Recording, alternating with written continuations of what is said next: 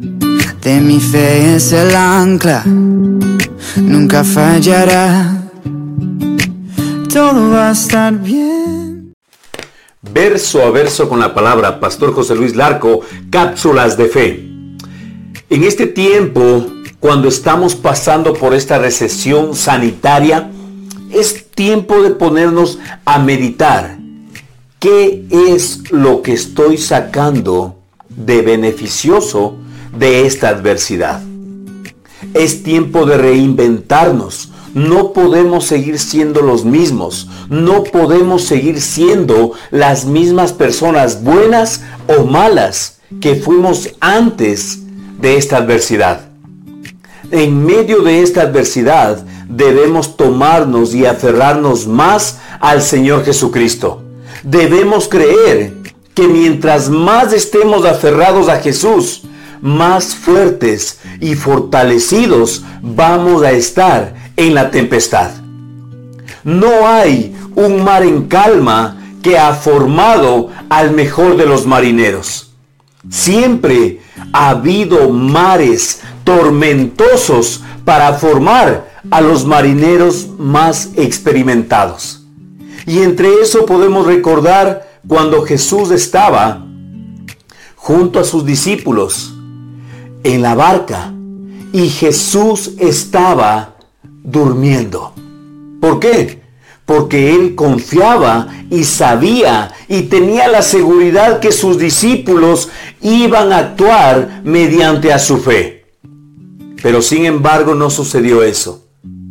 Fueron llamados, preocupados a llamarle a Jesucristo y les dijeron, Jesús, despiértate, que perecemos.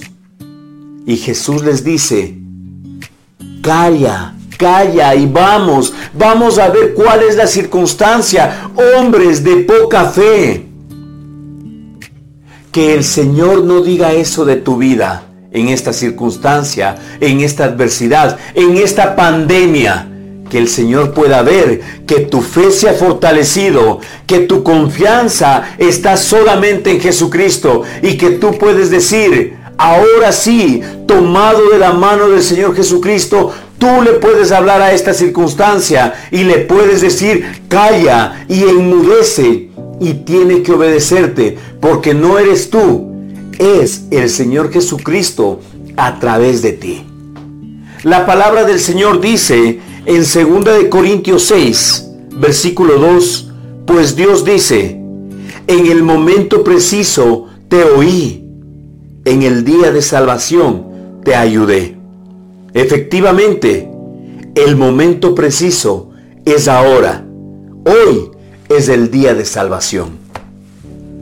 Hoy es el momento preciso para que tú puedas escuchar la voz de Dios y serle fiel y obediente a lo que Él te ordene. Depende de ti la bendición o la maldición de tu descendencia. Recuerda, sembrar para la eternidad, no para este momento, sino para la eternidad que vamos a pasar con Cristo Jesús. Versículo 17 dice, por lo tanto, salgan de entre los incrédulos. Salgan no te unas con personas incrédulas. Es tiempo de unirnos con personas que animen y te impulsen a ser mejores cada vez.